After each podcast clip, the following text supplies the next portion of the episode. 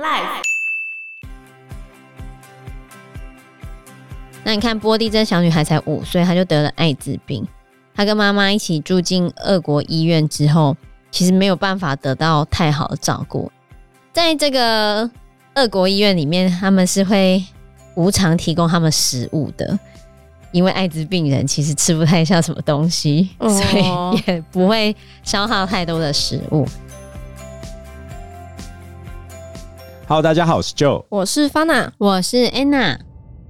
这个妓院里面主要就是从隔壁的村庄找一些年轻的女性，然后这些年轻的女性就是为了希望可以拯救家庭脱贫嘛，然后就来这边担任妓女。那不会是自己的村庄，会是隔壁村庄的，因为这样才不会被传出去嘛。嗯。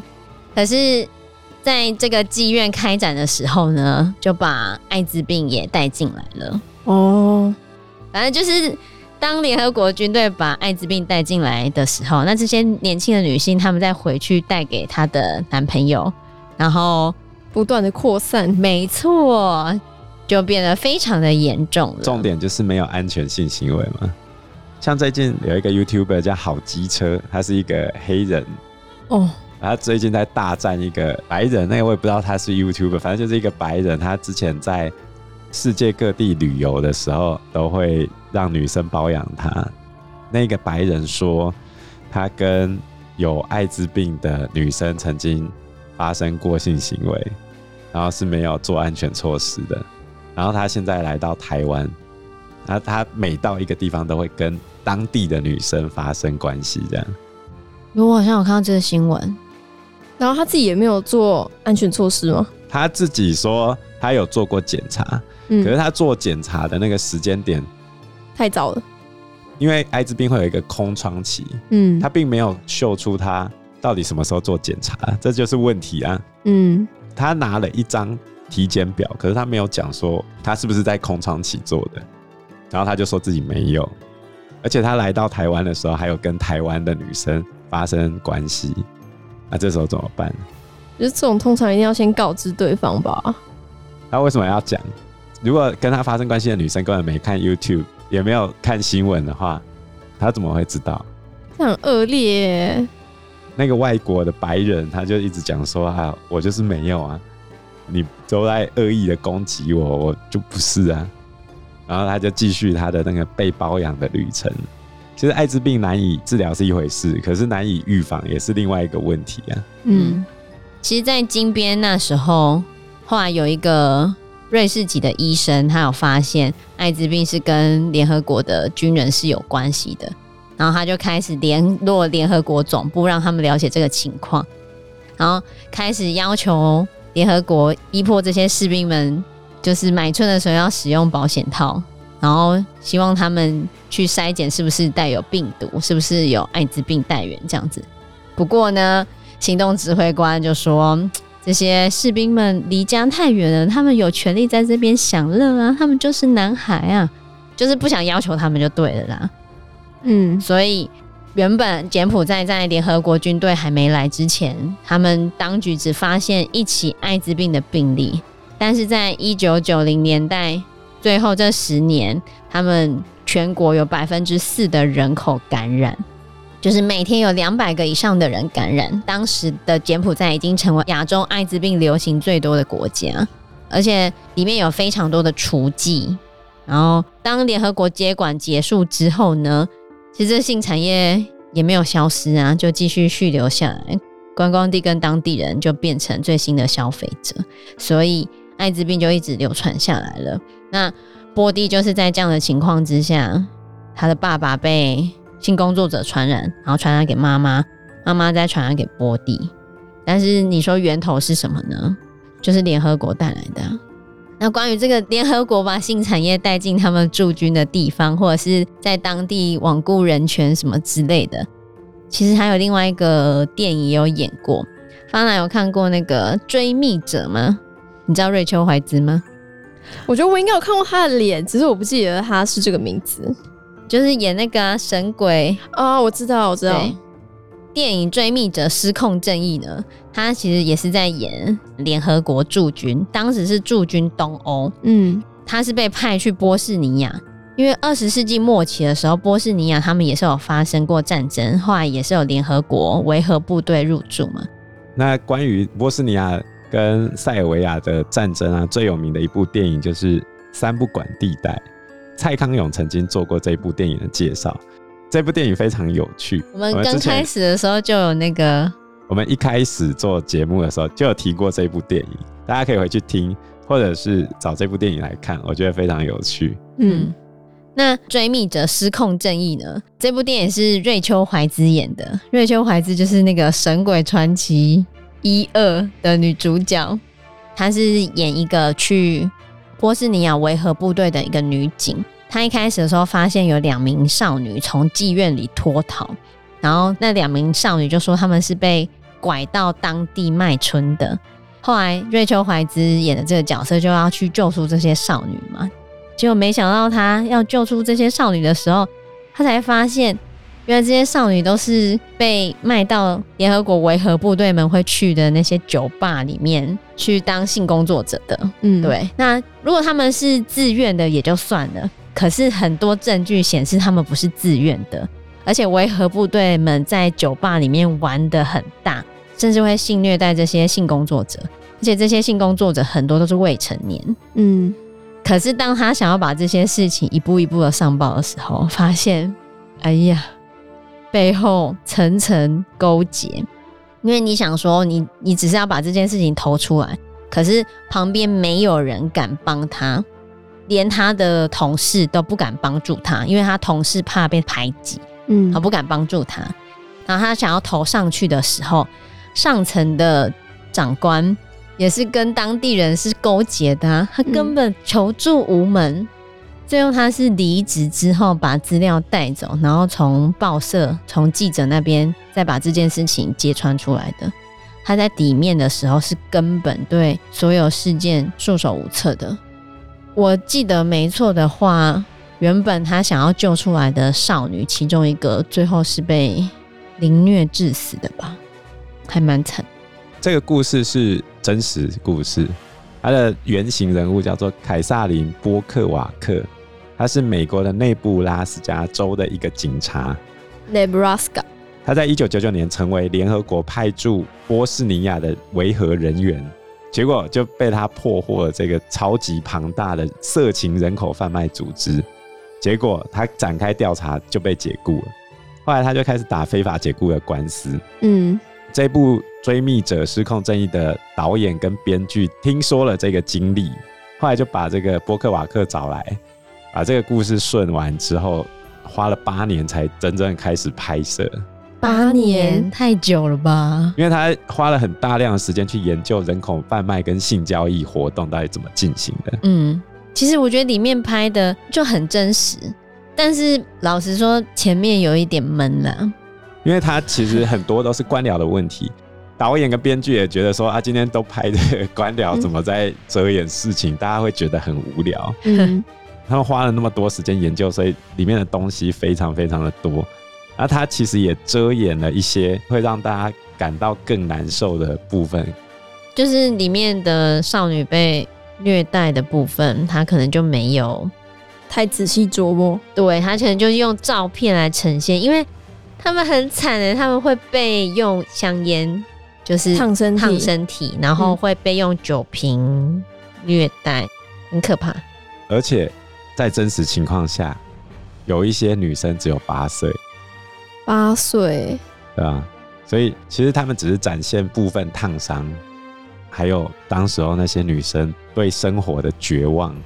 那瑞秋海兹自己也讲，就是很多人都有经历过这个波克瓦克的处境。当下很多职员都知道，他们也知道发生了什么事情，但是却没有人像波克瓦克一样采取行动。所以瑞秋怀兹也觉得她这是一个非常有勇气的女生。这部电影的导演说，他拍这部片的目的就是要把人口贩卖昭告天下，因为没有任何人在向政府施压来阻止这一切发生，没有任何人负责，这都是大家懒惰造成的。有没有？我跟你讲，要改变就是要靠每一个人付出自己的力量，大家都要尽一份心力。所以再回到柬埔寨这边，那你看波蒂这小女孩才五岁，她就得了艾滋病。她跟妈妈一起住进俄国医院之后，其实没有办法得到太好的照顾。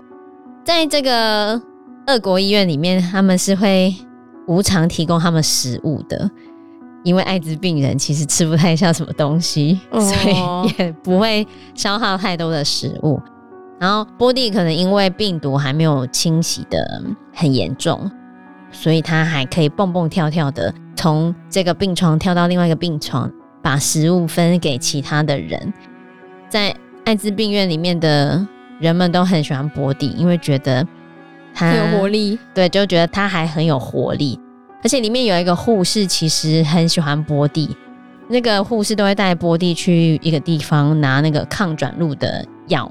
嗯，可是因为俄国医院没有没有这个抗转录的药，所以他就会带波蒂去拿。嗯，但是在一次，这个护士必须要回家一段时间，然后他有交代他的另外一个同事要带波蒂去拿药。可是要去拿药很麻烦，他其实要转几个车，嗯，然后通勤大概快将近一两个小时才可以拿到抗转录的药。你觉得他同事会帮忙吗？不会。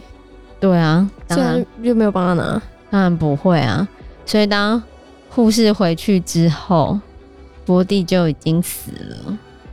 护士才回家一个月，所以就一个月没有吃那个药，然后就撑不下去了。对，波蒂竟然还比他妈妈还早死掉，他就死在妈妈的病床旁边。然后那个对波蒂很好的护理师就非常的难过，他就打他的同事，就跟他说。你只需要带他去拿药而已，你为什么不带他去拿药？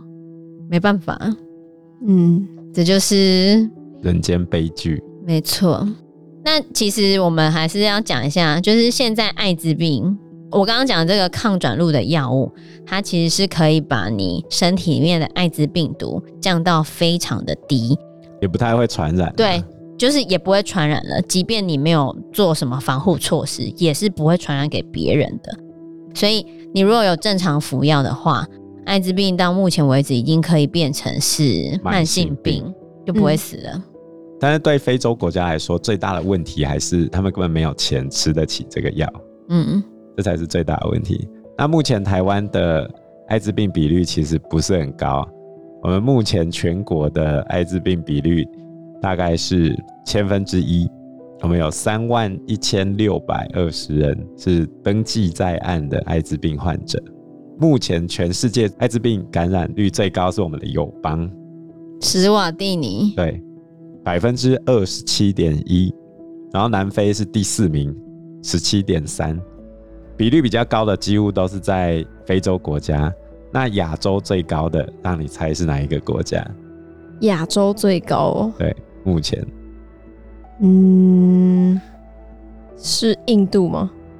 不是，印尼不是，在东南亚。东南亚哦，应该不会是柬埔寨。不是，柬埔寨比这个国家大概低了要一半。真的哦，越了解泰缅，泰国。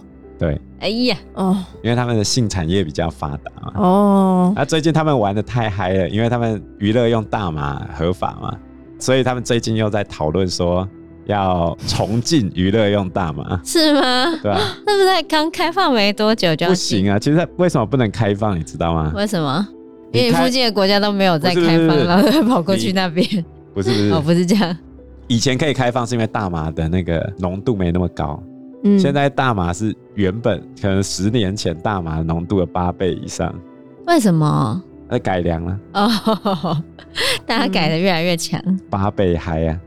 哦，哎呀，危险，让你嗨起来，所以就会出现很多脱序的行为啊，对吧？所以像他们艾滋病的比例也是最近才提升上来的吗？没有啊，它一直都比较高一点。哦，那我们现在稍微讲一下现在的国际共识，就是 U 等于 U。就是测不到病毒就等于不具传染力的意思，嗯，然后这已经得到很多个国际组织的认同了。那目前台湾我们经确诊的艾滋病患已经连续六年下降了，现在每年确诊的案例已经不到一千人了，而且台湾目前的感染者有九成五是已经达到病毒测量不到的状态了，所以等于他们就是不具传染力了。就大家现在要知道，艾滋病你只要正常服药，就是不会死，然后就是慢性病了。不要因为害怕不敢讲，然后错过了服药的时机，然后不吃药，不吃药才会死。你吃药就不会死，哎、也不会传染、啊。你讲这害怕不敢讲的，我跟你讲，老人家连那个高血压都会害怕不敢去验的。嗯，像我同事就很多，对耶，都会讲说，哎，不要验就没病。对，真的，而且牙面对吗？牙痛也是，啊、我觉得很奇怪，真的，老人家就是牙痛啊，跟那个高血压，真的就是不想面对，拖到最后，拖到很严重，拖到要。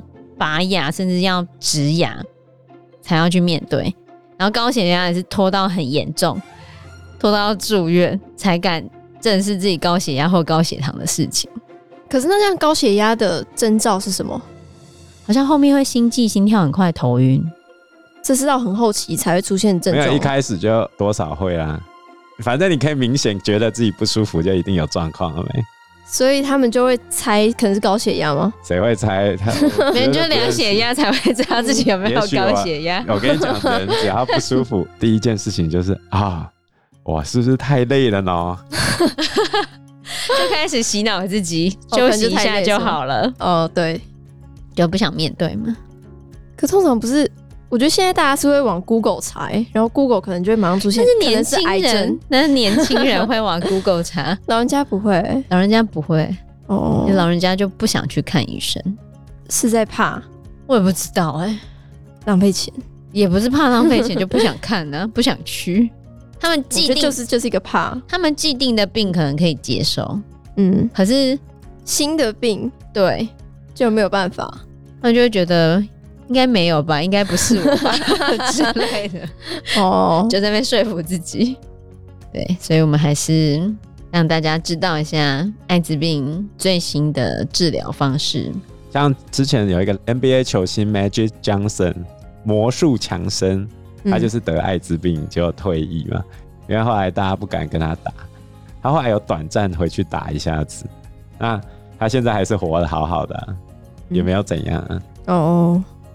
是还不会好啦，但是也是有好的，有痊愈吗？现在全球已经有五个艾滋病完全治愈的病例了，不过因为目前数量还是个位数啊，所以可不可以变成大家都可以被完全治愈的，还要再研究。但是至少可以把病毒降到最低，不具传染力，不会影响生活，不会早死就好了，我觉得啦。可是，像女生如果生小孩的话，就会垂直感染？不会，你如果有吃药的话，吃药就让病毒降到最低，哦、就是连生产也不会有影响，连你性行为的时候，即便没有保护措施，也是不会传染。哦，对，就是你要服药到病毒量很低，嗯，对，但是你要服一段时间，不是吃一颗就好了，长期，对，长期，而且之后都要长期固定吃。就要就是要变慢性病一样，嗯，就是你像高血压要每天要固定吃哦，不吃就会给它开，会变成是这样的概念。了解，它目前已经变成是这样子的治疗方式，还不会痊愈啦。嗯，对啊，好，不会好，但是也不会死。那这本雨季的孩子里面还有，还讲到蒙古，还讲到蒙古哦，对。就自己对蒙古不是很了解，我也觉得我对蒙古不是很了解，然后就有蒙古，我觉得很有趣，还有西藏。那我们下一集呢，会来谈谈这一本《雨季的孩子》里面其他的故事。嗯，那我们这一集节目先到这个地方喽，谢谢大家，谢谢大家，拜拜，拜拜。